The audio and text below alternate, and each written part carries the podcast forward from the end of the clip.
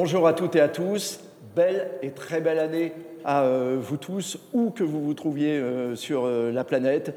Pour la première émission de l'année 2020, nous sommes à Bamako, dans le magnifique musée national du Mali, et où, Denise, nous avons un invité spécial et particulier.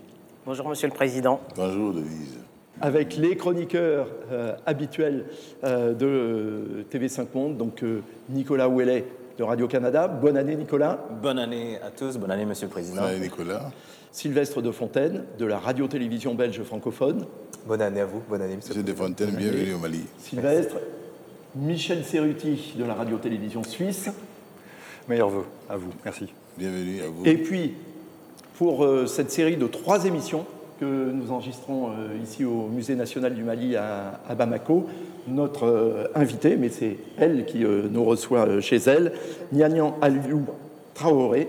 Vous êtes animatrice de l'ORTM, donc la télévision publique du Mali, grâce aux moyens techniques desquels nous réalisons cette série d'émissions et je salue et je remercie son euh, directeur, Salif Sanogo, avec qui euh, TV5 Monde a l'habitude de collaborer. Voici tout de suite, Monsieur le Président, le sommaire de l'émission en images. Et nous allons commencer en parlant de la Biennale africaine de la photo qui se tient ici, à Bamako, jusqu'à la fin du mois et qui fête ses 25 ans. La musique malienne s'exporte partout dans le monde et nous chercherons à comprendre pourquoi.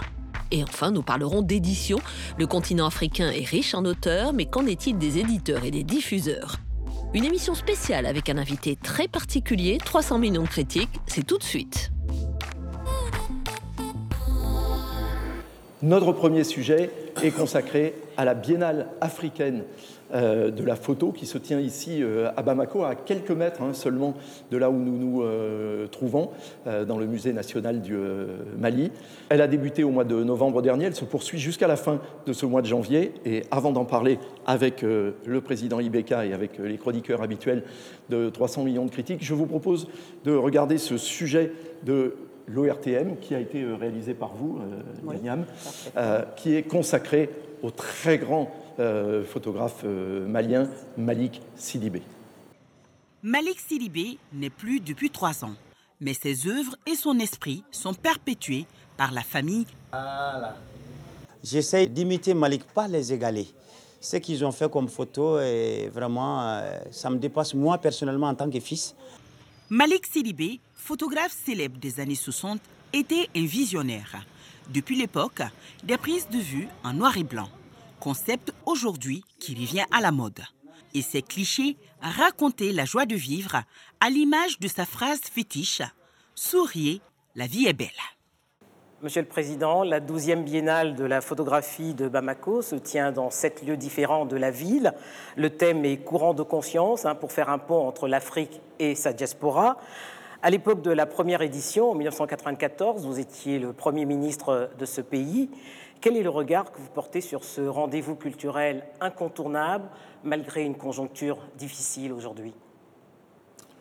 Permettez d'abord que je vous remercie pour l'intérêt que vous marquez ainsi à mon pays, à sa culture, au-delà à l'Afrique et à la culture, en un temps où nous avons en charge la coordination euh, au niveau continental des questions culturelles artistique et patrimonial. C'est donc euh, vraiment avec bonheur que nous accueillons ici aujourd'hui en ce musée de Bamako. Notre biennale euh, artistique, qui est maintenant devenu euh, un événement majeur sur le continent, et pas seulement sur, au plan mondial, de la photographie, était due, était due tant dans ce pays très tôt, la photographie a été euh, estimée euh, art euh, majeur par nos précurseurs. Et j'avoue que j'étais complètement subjugué quand j'ai vu au fronton, de, front du, du Grand Palais Seydou Keïta. Seydou c'était un hommage qui, par-delà Keïta, atteignait tout le peuple malien. C'est là, euh, donc, le Keïta Malik Sidibé, ce sont des noms aujourd'hui qui font référence dans le domaine de la photo. Et quand on sait que, outre le Grand Palais, Guggenheim, qui est également ce grand mécène que son musée à New York également a eu le, privilège d'accueillir Seydou Keïta, c'est dire que le Mali se devait absolument de marquer euh, la photo comme art majeur en organisant un événement à cette dimension-là. Monsieur le Président, comment vous expliquez la, tradition de la photographie au Mali?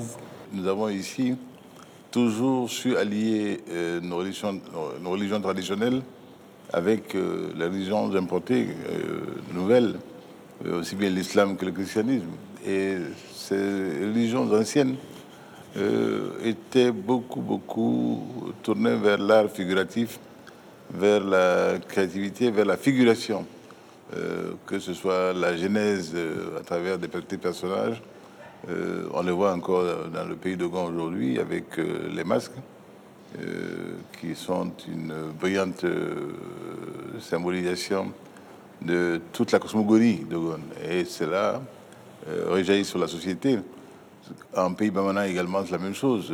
Madame Décharlet a fait un travail magnifique, là-dessus.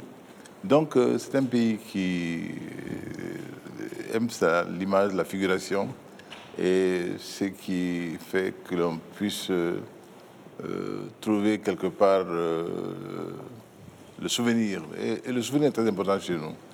Donc, la photo qui fixe l'image, qui fixe un moment privilégié de la vie, a tout de suite conquis les Maliens.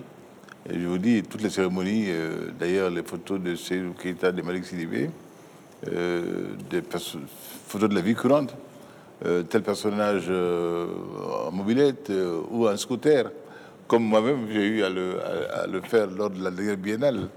on m'a fait faire ça, on m'a assis sur un scooter pour, faire la photo. Je l'ai fait de bien bonne grâce. Bon. Donc c'est ça le Mali aussi. Et puis aussi, euh, vous savez, ça ne me rajeunit pas beaucoup, nos surboom de, de, scolaires, de lycéens, des lycéens, et que je retrouve aujourd'hui avec beaucoup de bonheur. Ces images d'antan, et où nous fûmes jeunes, nous aussi. Vous dansiez le twist. absolument. nous, y croyons, nous nous sentions beaux et brillants et tout, tout, tout. Et grâce à Seydou, grâce à Malik, ces choses-là sont aujourd'hui euh, dans le euh, euh, la, photographie est devenue quelque chose de, bien approprié au milieu au Mali. Alors, les chroniqueurs ont, suivi cette exposition, Monsieur le Président. Je vais passer la parole en premier à, Nicolas pour nous dire ce qu'il en a retenu. Pour moi, ça a été euh, une exposition.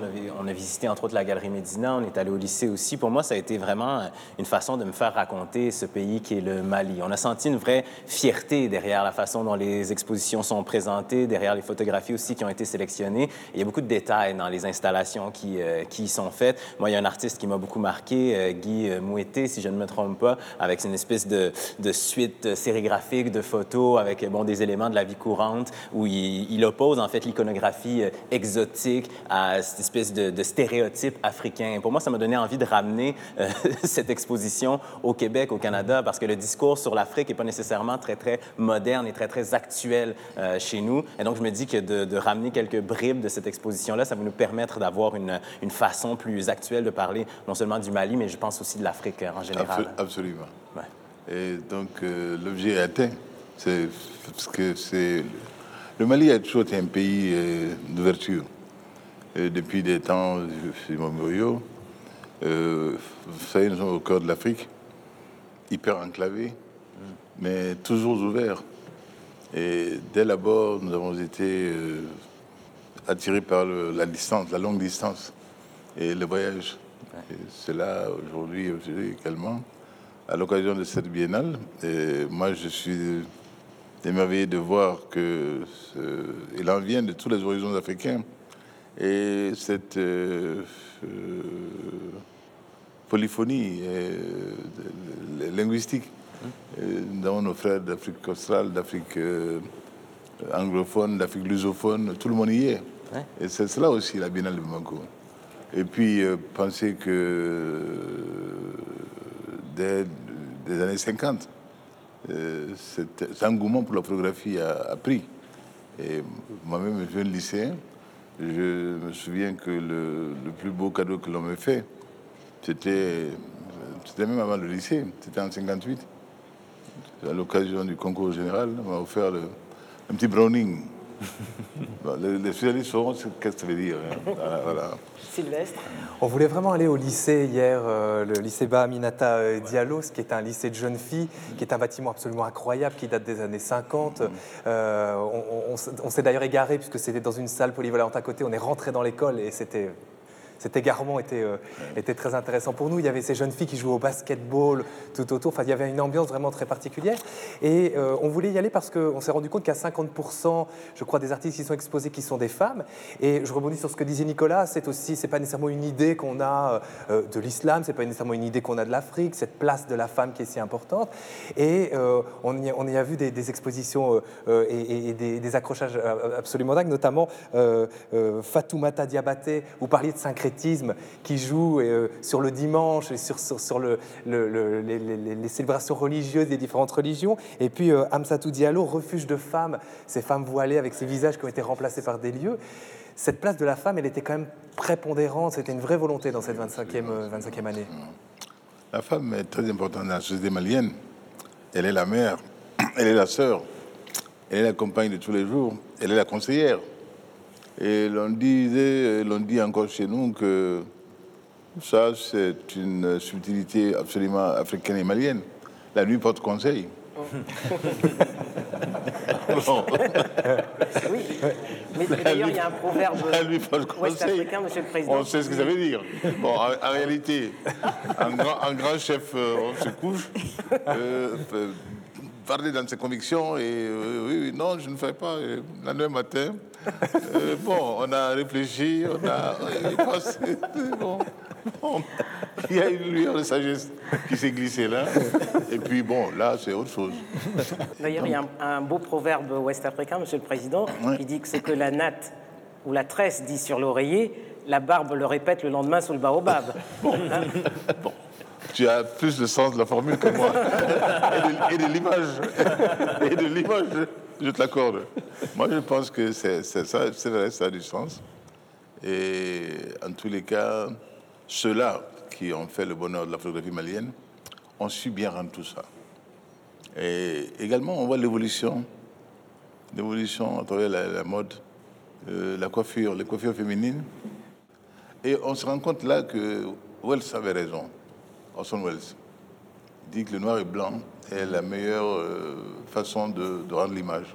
Mm. Et moi, je suis un partisan de, noir, et blanc. Et, du noir aussi. Hein. C'est d'ailleurs un signe des temps que ce soit maintenant le temps de soulage en France. Et, ah oui. Son centenaire. Mais absolument, absolument, absolument. Je crois que c'est ça. Et donc, euh, beaucoup de ceux-là n'ont pas connu Nips et son histoire. Ils ne savent pas que, qui était l'inventeur de la photographie, des états nouveaux qui allaient révolutionner le monde et les relations entre les hommes à travers le monde. Et dire le monde, et aujourd'hui, euh, oui, quand on voit ces images de, de, Yann Arthus Bertrand euh, à travers le monde, toute cette merveille qui nous fait découvrir, et en nous engageant à protéger cela, pendant que nous avons ça encore, c'est grâce à la photographie. Et pour moi, ces, images les meilleures sont les noirs et blancs. Michel? Oui, c'est une, une, formelle exposition dont euh, je n'ai vu qu'une partie parce que, comme l'expliquait Denise, elle est éclatée sur plusieurs lieux. Donc, on en a visité, enfin, j'en ai visité trois. Et euh, hier, notamment, on était à la galerie à Médina, qui est tenue par le délégué général de la, Biennale, Igo Diala, avec, voilà, avec lequel on, discutait. Je suis d'ailleurs ravi, je le signale au passage, parce que j'ai découvert, et je suis vraiment ravi que ce soit le cas, d'avoir appris que la, Confédération suisse soutient également en partie la, Biennale. Donc c'est une excellente initiative. Oui, mais vraiment, c'est une excellente. Je ne savais pas. voilà, c'est une excellente initiative. Mais en discutant avec euh, Igo Diala hier, il, nous disait combien il était important de s'approprier, de se réapproprier la biennale, notamment par les tirages qui désormais sont réalisés à, Bamako, ce qui n'était pas le cas jusqu'à présent. Comment est-ce que vous, justement, voyez ce, besoin de réappropriation de la, biennale pour le Mali? Je pense que la formule de, l'exposition éclatée est déjà un bon pas, un bon, un bon euh, élément, mais ne saurait suffire. Je pense que au niveau de, l'école, euh, il faudrait qu'il y ait euh, également une initiation primaire à l'art et en particulier à la photographie. Nous avons la chance également d'avoir à Bamako ici un conservatoire des arts et métiers je ne sais pas si dans le cours de votre séjour, vous, pourrez le, visiter. Il est en haut d'ici, et le conservatoire Bala Et je crois que cela va également euh, être utile euh, au développement de l'art photographique. Euh, en tous les cas, déjà, les populations en ont fait leur affaire. cette mise à disposition au niveau des quartiers, au niveau des communes, est une bonne initiative. Je crois que c'est comme cela que l'on peut, que l'on diffuse. Et c'est de ça que l'art africain, la culture africaine euh, moderne ont besoin. Et nous sommes à la base déjà. Euh, tout l'art africain est déjà euh, un art populaire à la base, avant d'être conceptualisé, formalisé. C'est cela. Donc on rend simplement ce qui est. Et on le fait dans des conditions moderne, dans des conditions de, promotion mieux assurées. Et c'est utile. utile. Monsieur le Président, cette euh, biennale euh, africaine de la photo se tient ici à Bamako jusqu'à la fin euh, de ce mois de janvier. On va maintenant passer au deuxième sujet de 300 millions de critiques cet après-midi ici au Musée national du Mali. Et pour beaucoup sur la planète, quand on parle du Mali, évidemment, on pense à votre formidable euh, musique qui remonte à la tradition des griots euh, mondingues, mais qui est aussi résolument euh, moderne. Alors avant de parler de tous vos formidables artistes et de toutes vos formidables musiques, on va voir un sujet de l'ORTM qui nous montre combien la musique malienne est le reflet de la vie quotidienne dans les rues de Bamako, mais aussi de toutes les grandes villes du pays. À Bamako, emprunter le taxi de Moussa Sissé, 55 ans, c'est franchir le temple de la musique malienne. Quand j'écoute la musique, ça me met à l'aise et puis mon esprit travaille bien sur la musique aussi. Pour certains, la musique malienne, c'est comme une religion. En tant que pratique culturelle, elle a une dimension artistique, mais en plus, elle joue un rôle social indéniable. Pour la diva du Wassoulou, Oumou Sangaré, qui vient de fêter ses 30 ans de carrière, la musique malienne est tout simplement indémodable. Le Mali est le, seul pays qui produit beaucoup d'artistes qui vendent hors de l'Afrique. Nous, on est nés dans la musique, on fait tout avec la musique, le mariage, les baptêmes. Quand on est content seulement, c'est la musique. On s'exprime avec la musique ici au Mali. Le regretté Ali Farka Touré, qui a décroché trois Grammy Awards, le super Rai Band, Toumani Diabaté, hein, le, géant de la Cora, lui aussi, euh, trois Grammy Awards, et évidemment son fils euh, Sidiki Diabaté, hein, aussi extrêmement euh, talentueux, le groupe Tina Riwen hein, dans le nord du pays, Salif Keita, le merveilleux chanteur albinos, Amadou et Mariam, le fameux couple aveugle du Mali, que nous avions rencontré d'ailleurs, euh, Denise, ici la première fois où vous m'avez fait euh, visiter euh, le musée national du Mali, eux-mêmes hein, y étaient en, même temps que nous. Oumou Sangaré, hein, que vous avez entendu dans le reportage, mais aussi Boubacar Traoré, hein, un des pionniers là aussi de la musique malienne, Bassekou Kouyaté, qui a joué avec U2, qui a joué avec Damon Albarn, mm. Cheikh Tidiane Sek, dont on a parlé très récemment, hein, d'ailleurs, de son euh, nouvel album euh, dans une euh, des dernières émissions de, 300 millions de critiques, et puis les chanteuses, hein, Fatoumata Diawara, Rokia Traoré, Ina Moja, qui est comédienne hein, également. Ce sont tous des Maliens qui ont une connaissance de leur art très au-delà des frontières de, de, votre pays.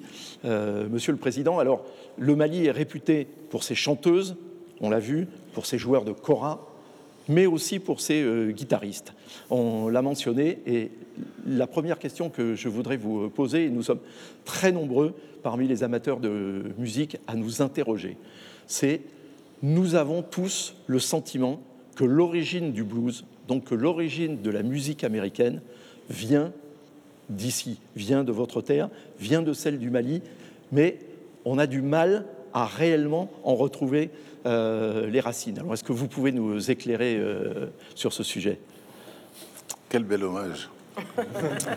Quel bel hommage. Et Moi qui suis euh, un fervent partisan du, du- du plaidoyer pour deux mots pour ce qui concerne l'antériorité du fait culturel malien et qui, veut disant euh, tout ce que l'humanisme soudanien a apporté au monde, euh, à sa, son aire géographique, mais au-delà de sa zone géographique. Et vous savez, c'est un monde, ce monde soudanien, qui est un monde de- de- d'émotion, qui est un monde de vibration, qui est un monde du sentir, du sentir et du toucher. Et c'est un monde où les choses sont en nuances et avec beaucoup de subtilité. Au plan philosophique, cela a donné des, des penseurs superbes. Euh, quand un vieillard meurt, c'est une bibliothèque qui brûle. En Pateba, connu du monde entier. Euh, quand euh, Griol a rencontré ce vieux sage de Gonde dans les falaises de Bayangara, au Gotemeli, tout ce qu'il en est sorti comme profondeur de l'âme humaine, au-delà de l'espace sahélien, et qui fait que l'unité, l'unité, l'unité du monde, l'unité humaine est une réalité, est vécue. Et cela se traduit par des sonorités à hauteur d'attente, euh, douces, euh, qui vous font voyager sur les ailes du temps, qui vous font euh, regretter un passé euh, que quelquefois on enjolive, en, en tendance à- comme toujours d'ailleurs, dans ces cas-là, et en même temps aussi qui vous dit, euh, en même temps que votre singularité, votre euh, totale euh, appartenance au monde, au monde dans son, de façon globale, holistique. C'est cela aussi le fondement de- du blues. C'est l'être profond, le vécu, la douleur du vivre. Et cela, dans nos systèmes euh, musicaux, notamment, euh, ces sentiments sont traduits merveilleusement sur un instrument euh, mythique. Et ça, c'est 21 cordes ou pas, la kora, qui rend cela de façon sublime. Et c'était la manière dont on pouvait amadouer les empereurs, dont on, on faisait en sorte que l'empereur savoure le repos du guerrier. Après les grandes conquêtes, après les grandes épopées, euh, après les grandes cavalcades, quand il revient, et sa favorite était l'accueillir, entouré de ses, choristes, et qui lui disaient ses hauts faits et sa descendance, son, son ascendance glorieuse, dont euh, il était la parfaite incarnation de- des mérites d'aujourd'hui.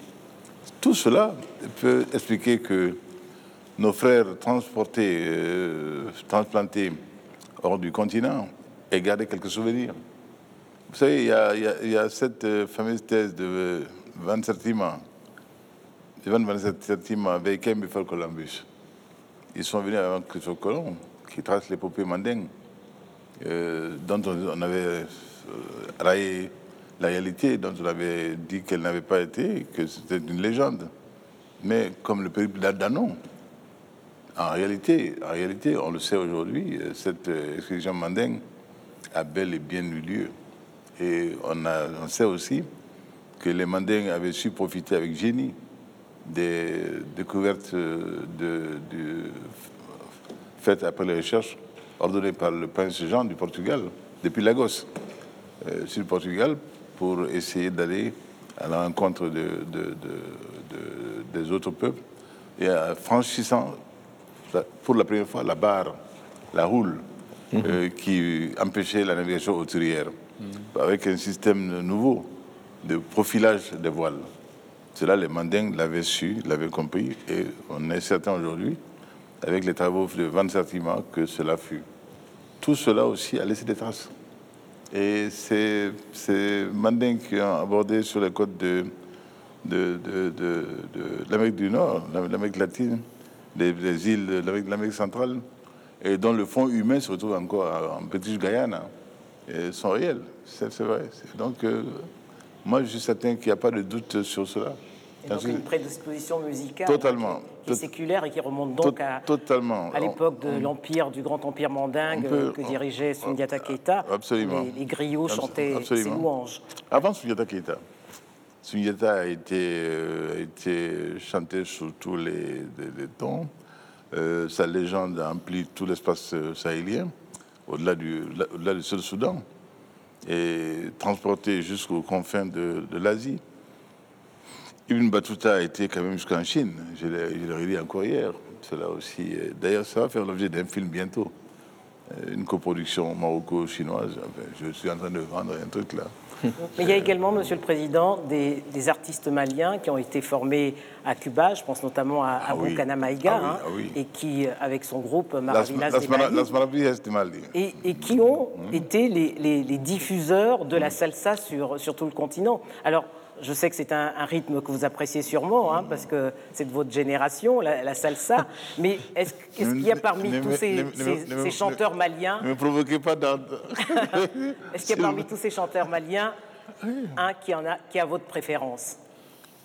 Oh, là, je ne me risquerai pas à cela. Moi, je me souviens très bien de cette fabuleuse euh, soirée euh, à laquelle nous avons assisté en le stade qui n'est pas loin d'ici, que nous appelions stade d'Assomption, stade, stade de, euh, ici, à face du lycée du lycée de Fougère, lycée SK Mohamed. Une euh, fantastique soirée donnée par Aragon, l'orchestre Aragon de Cuba. Et oui, qui était là euh, dans la, la- la- la suite de la visite du Tché au Mali. Nicolas Nicolas Ouellet de Radio-Canada. Ben, moi, il faut que je souligne, en fait, euh, comme influence malienne euh, au Québec, la musique d'Amadou et Mariam, bien sûr, qu'on a reçue à de nombreuses reprises au Festival international de jazz de Montréal, entre autres, je pense, la plus récente euh, en 2013. Il faut aussi souligner, je pense, parce qu'on a parlé, bon, bien sûr, du blues, on a parlé de la salsa, mais il faut souligner l'apport d'un groupe comme Amadou et Mariam dans le paysage de la pop actuelle, maintenant, en 2020.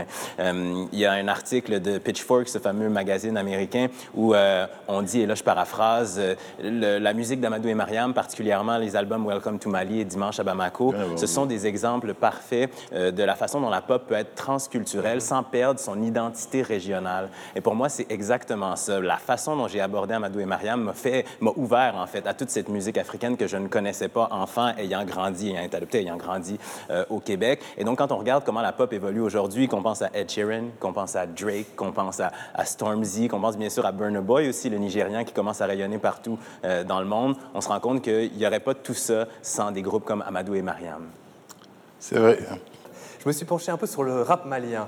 Euh, j'ai regardé, euh, j'ai fouillé le web et euh, j'ai vu énormément de choses. Il y a trois sites d'ailleurs, je pense qu'il doit y en avoir même plus, Mali Play, Kobe et Banaba City, qui se revendiquent tous les trois comme étant le plus grand site de rap malien. C'est hallucinant le nombre de groupes maliens qu'il y a. Et ce ne sont pas nécessairement des groupes. Alors il y a évidemment des influences, on entend des influences américaines, on entend des influences de rap français, mais pas que. C'est d'ailleurs chanté souvent, non pas ni en anglais ni en français, mais dans des langues du pays. Euh, c'est un, un phénomène qui a l'air énorme et je suppose qu'il y a une économie derrière. On voit qu'il y a des clips qui sont réalisés, on voit qu'il y a des studios euh, dans lesquels ces, artistes jouent. Je suppose que ça, c'est quelque chose qui est, très important ici et qui est de plus en plus important, notamment pour, la présidence. C'est la vitalité de la jeunesse malienne qui ainsi euh, euh, donne ce qu'elle a au fond d'elle-même. C'est pour signifier sa présence forte, son existence, euh, ses attentes, ses espoirs, ses déceptions et ses engueulades, ses coups de, ses coups de gueule, absolument. Et on, on est- nous y sommes sensibles et nous écoutons cela. Les Ibawan, euh, tous ces jeunes-là, et euh, Mr. Soumi, oui, euh, bien sûr, bien sûr. Euh, je suis, je suis in. bien sûr, bien sûr. bien sûr. peut-être une- faire réagir encore le président C'est pas souvent euh, euh, facile, ni très très doux, mais c'est la société malienne qui est vivante, qui, qui est là, qui, qui, est de son temps. une, une jeunesse de son temps et de son époque, et qui dit ce qu'elle qu pense. Et c'est heureux. Très souvent dénonce. Absolument, absolument, absolument, absolument. Beaucoup, il dénonce beaucoup. Moi, je vais plutôt parler de nos djeli, les griots. Le président en a parlé tout à l'heure, mais c'est un genre de musique que nous aimons ici, que ce soit dans les salles de spectacle ou bien dans les mariages ou les baptêmes, on les retrouve là-bas. Ce sont ces bonnes dames qui nous racontent notre histoire. Par exemple, nous avons un Keita sur le plateau ici, ce soir avec nous. Et Keita vient de Sundiata. On va parler de Sundiata, de ses hauts faits. Et on va parler de ce que ce Keita-là est en train de faire actuellement. En fait, ces jelly touchent euh, tous les thèmes de la société, il sensibilise. Alors c'est un genre que nous aimons ici, nous, nous dames surtout, on les fait à travers euh, des soumous, on appelle ça soumou en bambara, ça veut dire euh, fête, voilà. Et c'est merveilleux, il faut, il faut connaître. Mais au cours de quels soumous, mesdames, vous passez quelquefois les limites parce que c'est une débauche d'argent. Une débauche d'argent, et oui, dans un pays euh, qui est en guerre, dans un pays qui est en difficulté, quand on voit des, millions qui sont déversés là, euh, c'est à qui donnera le plus, euh, la plus forte somme. c'est quelquefois quelque chose qui frise un peu les limites de la décence. Ça, c'est la limite que j'ai indiquée. Oui, il faut sensibiliser. Et ça n'a rien à voir avec le smooth traditionnel. Le mouvement traditionnel était des occasions de se retrouver, de flatter la, fraternité, de, la revigorer, de vivre ensemble et d'en dire les merveilles et de dire également aussi la joie et le bonheur qu'il y avait à être euh, héritier de ceux qui ont fait et bien fait avant nous. C'était ça. Donc c'était porteur. Alors qu'aujourd'hui, c'est quelque chose de... de, qui était dévoyé. absolument dévoyé. Yves euh, a commencé cette discussion en parlant d'Ali Farka guitariste. Je, vais euh, aller dans son sens, non pas avec Ali Farka mais son héritier, enfin celui qu'on considère comme son héritier, c'est-à-dire Afel Bokoum. Et j'aurais voulu avoir votre sentiment, Monsieur le Président, parce que j'ai écouté Afel Bokoum s'exprimer dans un documentaire récemment de Paul Chandler, dans lequel il disait son inquiétude aujourd'hui pour la musique malienne, parce qu'on a compris que la musique malienne est un véritable ciment social, c'est pas simplement un divertissement, et ça date de plusieurs siècles, hein, vraiment, depuis 1300, et qu'avec les événements qui, qui, se passent dans le pays aujourd'hui, ça met la musique en danger, ça met les instruments en danger, ça met les musiciens en danger, et donc ça pourrait avoir, ou ça aurait forcément des répercussions sur l'identité malienne. Je ne sais pas comment vous, vous, réagissez, euh, je, cite euh, voilà, de manière assez euh, large les propos d'Afel beaucoup, mais c'est en gros l'inquiétude qu'il exprimait dans ce documentaire. Moi, je crois que le Mali, le Mali vient de loin. Le Mali a des, un socle solide. Dès lors que les, éléments fondateurs au plan culturel euh, sont presque de l'ordre de l'invariant. Euh, je pense qu'ils ne peuvent être euh, sensibles à l'ère du temps et aux variations d'humeur. C'est ma conviction très forte. Je pense que les racines maliennes sont solides. Nous sommes un pays profondément ancré dans nos valeurs de civilisation, mais ouvert au souffle poreux et fécondant des autres. Ça, c'est le Mali. Et tout ce qui va contre cela euh, n'est pas de capacité à, changer la nature des choses. Non, je, n'ai pas cette peur-là. On entend, on entend souvent, on entend ça, il y a des choses, mais c'est dans, le, la mode. La mode euh, pas payé ses tribut à la mode du temps. Monsieur le Président, nous savons que vous êtes également un, passionné euh, de littérature. Après la photo et la musique, nous allons parler de l'édition en Afrique, juste après ce sujet de l'ORTM centré sur l'édition au Mali. La littérature africaine est riche d'auteurs qui dépassent les frontières de nos pays. Profondément ancrée dans nos cultures, elle a un pouvoir particulier et rencontre l'imaginaire du public mieux que n'importe quelle autre discipline artistique. Moussa Travelé. Depuis 1913, il a publié un dictionnaire français Bambara. Avec, en 1923 aussi, les contes pour les vols Bambara en double version, version bilingue. Bambara français.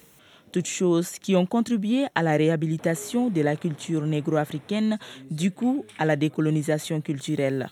Frida a publié en 1955 un roman intitulé La Passion de Guimet, où on retrouve la technique qui consiste à calquer le français sur le malinqué. Si l'édition malienne mérite d'être mise en valeur, côté création, la relève est assurée. Monsieur le Président, la liste des auteurs africains qui enrichissent les maisons d'édition en Europe euh, est, très longue, hein, et cela pose la question de la situation de l'édition en Afrique, mais également de sa, sa diffusion. Pourquoi, à votre avis, se porte-t-elle si mal? C'est un sujet de préoccupation réelle, surtout dans la nouvelle capacité qui est la mienne. Euh, le livre euh, en, euh, en, Afrique connaît des problèmes, des difficultés sérieuses. la chaîne éditoriale n'est pas facile, elle est longue, elle est fastidieuse. L'impression, le, le, livre n'est pas à la portée quand il est disponible. Et ce n'est pas souvent le cas parce que là, les circuits de distribution ne sont pas non plus bien rodés, ne sont même pas souvent en place. Il y a, il y a un problème, il y a, un problème du livre en Afrique, sur lequel euh, j'ai maintenant mission et devoir de me pencher. En votre qualité de coordinateur euh, absolument, absolument, pour l'art et la culture absolument, et le Absolument. En comptant par mon propre pays d'abord, euh, je n'ai pas beaucoup de, gloire là, dans une matière comme celle-là. Euh, vu la situation du livre aujourd'hui au Mali. Or, le Mali était un pays euh, qui fut euh, à l'origine de, un pays berceau de grands écrivains, passés au contemporain. Je pense que j'ai déjà parlé d'Ampateba. je pourrais penser, dire également notre doyen Cédou Bayan Kouyaté, qui nous a quittés voilà, bientôt un an. Et il y a d'autres plus jeunes, Konaté également, euh, qui, Moussa Konaté, qui hélas n'est plus, et qui a ce merveilleux auteur, écrivain, qui avait lancé Étonnant Voyageur. Et c'est vrai, c'est un problème. Et je me m'étonne également aussi quand euh, je vais dans une, euh, sur un campus, université, de voir qu'il n'y a pas de bibliothèque universitaire et même pas de grandes librairies euh, universitaires ou de grandes librairies, euh, tout simplement, où on peut aller euh, se ravitailler, avoir les, livraisons du, moment. C'est un drame pour moi. C'est vrai que c'est une lacune sérieuse et qu'il va falloir que nous comblions. La seule est-ce que c'est une solution panafricaine qu'il faut pour résoudre cette question de, l'édition et de la diffusion des livres en Afrique? Peut-être faudra-t-il passer par là.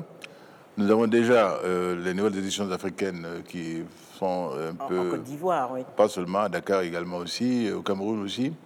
Euh, bon, qui font de leur mieux. Mais au niveau des, différents pays également, il va falloir que nous revoyions la politique du livre.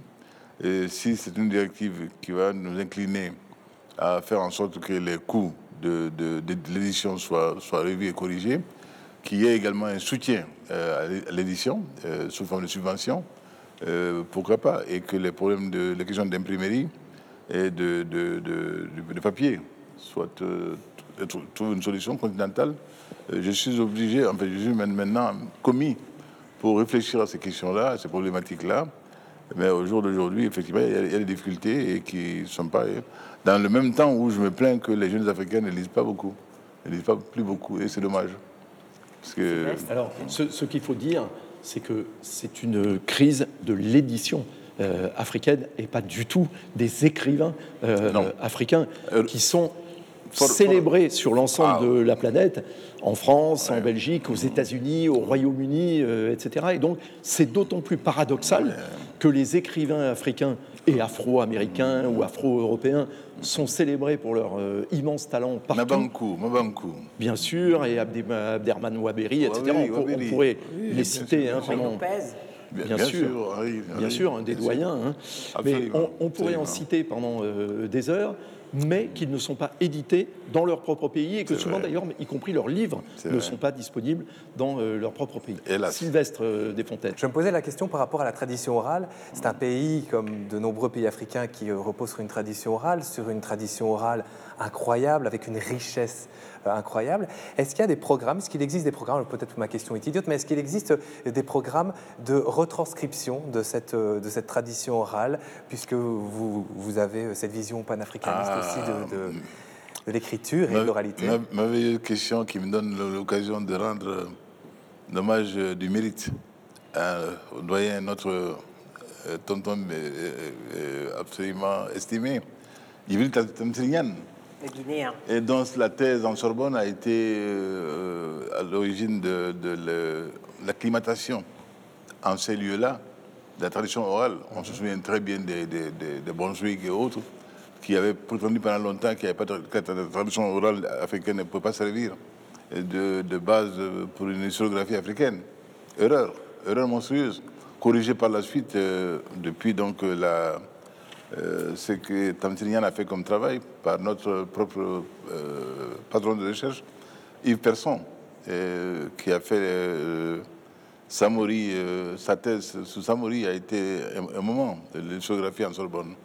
Et Tamsirian également avait déjà commencé par cela, euh, le Bobé Manding. Et donc aujourd'hui, il est admis, il est avéré que la tradition orale africaine euh, a absolument sa place dans l'historiographie. Et le- au début des années 60, il y avait eu ce qu'on avait appelé les, colloques de la Françoise qui étaient des colloques euh, qui, au cours desquels on essayait de confronter l'historiographie euh, en Sorbonne, euh, Oxford et ailleurs, Cambridge, et la tradition orale africaine. Confronter les faits et les dates. Et j'avoue que, à la grande surprise de ceux-là qui prétendaient que le- la tradition orale n'avait aucun intérêt, ils ont été confondus. Donc je crois que un- ce débat aujourd'hui est un débat qui est derrière nous. Et le Mali, précisément, grâce au travail fabuleux que font nos griots, dont euh, Nyanya a parlé, euh, est ce pays-là où cela fleurit aujourd'hui. Et les, les- les transcriptions euh, ne sont pas rares, euh, qui nous racontent telle ou telle épopée. Euh, Janjo, de, de- la, euh, de- du cru. Et c'est aujourd'hui un intérêt nouveau à ce niveau-là, et qui est là. Et là aussi, encore une fois, si nous pouvions trouver euh, des systèmes d'édition qui vulgarisent beaucoup cela, ce serait très très heureux. Mais aujourd'hui, la question de la tradition orale, source d'histoire euh, euh, scientifique euh, féconde, n'est plus à démontrer. Elle a sa place aujourd'hui. Elle est admise. Hum, ma question va peut-être vous apparaître simpliste, Monsieur le Président, mais chez nous... Oh, sûrement pas. Sûrement pas. Chez nous, Canada, une des bonnes façons de donner le goût de la lecture, en fait, ça passe bien sûr, oui, par le système scolaire, mais aussi par, euh, les médias. On a entre autres une émission à Radio-Canada, et je me permets ce- cette promotion-là, qui s'appelle Plus on est de fou, plus on lit, qui existe depuis un peu plus de dix ans, et qui a vraiment converti des, auditeurs, des auditrices en lecteurs assidus par la façon dont on en parle, par la façon dont elle est euh, exprimée, cette passion de la lecture, par les gens qui sont en ondes. Est-ce que vous avez ici des façons de communiquer cette passion de la lecture à travers les grands systèmes euh, médiatiques? C'est une question qui est, qui est un peu euh, embarrassante parce que cela devrait être. Il y a ces grandes émissions euh, cu- culturelles euh, qui passent sur, en langue nationale, mais malheureusement à des heures impossibles. Il y a quelques jours, j'ai je suis un peu insomniaque et puis euh, aussi, bah, c'est mon mon moment de lecture. Pour une fois, j'ai fermé euh, celui que j'avais là, précisément L'amour des livres de Michel Lebris. Je, je, je l'ai refermé pour, pour suivre ça, mais c'était à 2 heures du matin et c'était euh, merveilleux. C'était sur l'histoire de- de- du monde soninké, mais brillamment rendu en langue nationale, mais à une heure impossible. C'est dommage. Et je vais donc plaider pour que, euh, dans la grille de leur thème, on revoie cette question-là, euh, qui était pour moi une belle initiation à, cette histoire, à un pan, peut-être pas trop, très bien connu, qui concerne tout le, tout le Sahel occidental. les, les de Kolitengela, c'était pas bien connu. Et moi, j'ai appris là. J'étais là. Là. Mais, mais, mais, l'heure, c'est pas possible. Le RTM a entendu. Salif, tu, tu, as bien noté. Hein. il est là. Peut-être que le, numérique est une solution à, la crise de l'édition en Afrique. En cette matière-là, moi, je suis peut-être de la vieille école, je suis peut-être un regard, mais moi, pour moi, rien ne vaut une page que je tourne.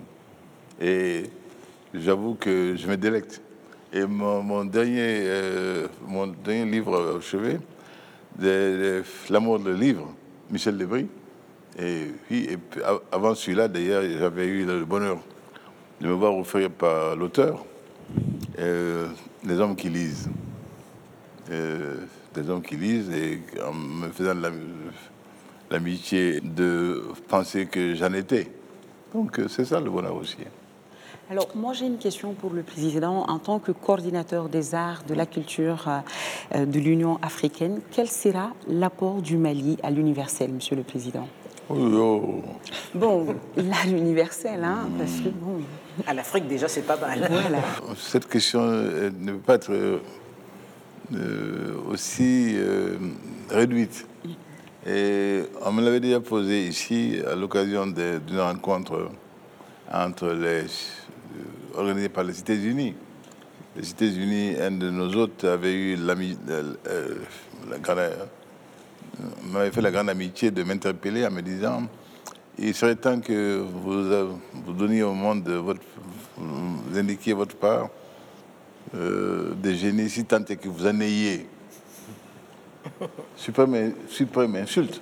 Et je lui ai répondu qu'il ne peut pas gêner celui qui fut l'un des modestes euh, disciples de Fernand Brodel.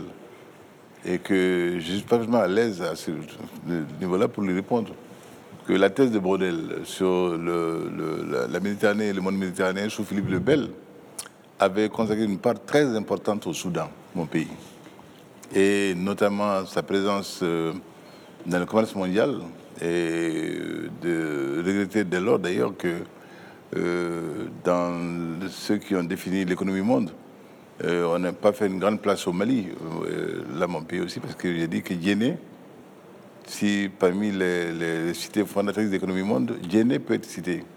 Et le commerce à longue distance, qui a été l'une de nos grandes caractéristiques dans le monde médiéval, était florissant au Mali. Et que le donner et recevoir, nous l'avons su très tôt. Et nous, ne faisons que cela.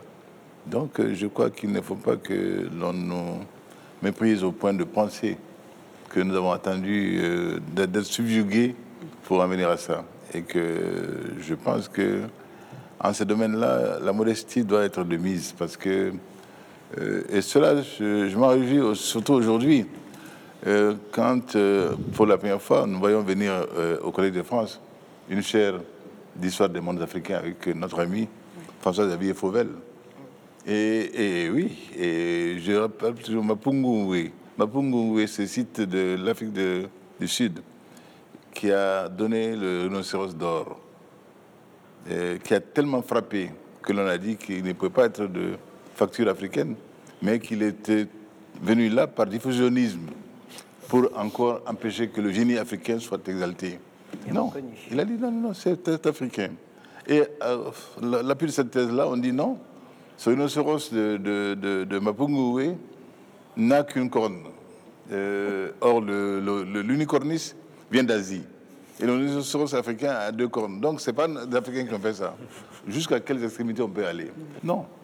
Que l'on admette que l'Afrique a du génie, que l'Afrique a son génie propre. C'est cela aussi, des choses qu'il faut indiquer. Merci beaucoup, Monsieur euh, le Président et Ibrahim Boubacar Keïta. Je vais maintenant demander à l'ensemble de nos euh, chroniqueurs de nous donner leur euh, coup de cœur, en commençant par Michel Cerruti de la télévision suisse. Très volontiers. Alors, émission spéciale, un coup de cœur spécial, une revue trimestrielle, Something We Africans Got. C'est une revue qui parle d'art contemporain et de pensée critique en Afrique. On la doit à une Ivoirienne qui a grandi en France, Anna Alix Kofi. C'est absolument splendide. Je peux vraiment que vous la recommander. Sylvestre de Fontaine, le Belge. Un anniversaire, et vous allez voir, c'est complètement euh, différent de tout ce dont on a parlé. C'est le 15e festival court-métrage. C'est un festival euh, de court-métrage bricolé, DIY, euh, petit budget, parfois un peu extrême. Ça se passe à Bruxelles le week-end prochain.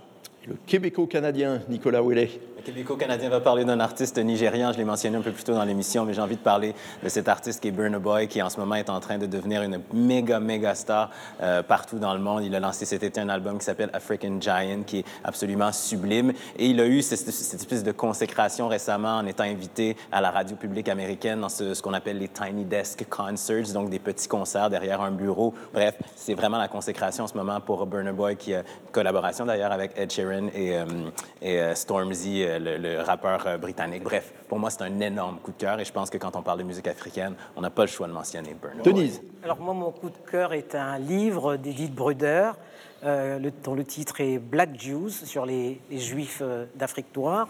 On connaissait les Félachas d'Éthiopie, mais il faut savoir qu'il existe également des communautés juives qui vont du Cap Vert à l'Ouganda et de Tombouctou à l'Afrique du Sud. ce qui bouleverse justement le, fait religieux en Afrique et surtout le judaïsme mondial. Et d'ailleurs, Monsieur le Président, dans la boucle du Niger où on se trouve ici, ces tribus sont appelées Banu Israël. Et Nianian Traoré, pour euh, terminer, alors, euh, mon coup de cœur, euh, c'est le livre d'Aïcha Djara, Les marabouts s'y sont trompés, édition La Sahélienne. Le livre nous plonge dans l'affaire, si on peut le dire, hein, l'enfer de la polygamie, telle que décrite par l'auteur de 25 ans. Elle est d'ailleurs euh, la plus jeune écrivaine du Mali. Les personnages, jeunes comme adultes, sont victimes de la violence et de la précarité. Ils perdent toute maîtrise sur la conduite de leur vie et le désarroi les conduit de marabout à divin dans l'espoir de modifier le cours de leur destin. C'est mon coup de cœur. Merci beaucoup. Moi, mon coup de cœur, il va euh, au grand maître euh, Toumani Diabaté, le grand maître de la Cora, un musicien considérable qui est euh, l'équivalent de John Coltrane, Miles Davis, euh, Ravi Shankar ou euh, Bob Dylan, Jimi Hendrix, dans d'autres genres. Merci beaucoup à l'ORTM, merci beaucoup à vous qui nous regardez à la fois ici au Mali et partout sur la planète. Et on se retrouve la semaine prochaine, toujours ici au Musée national du Mali.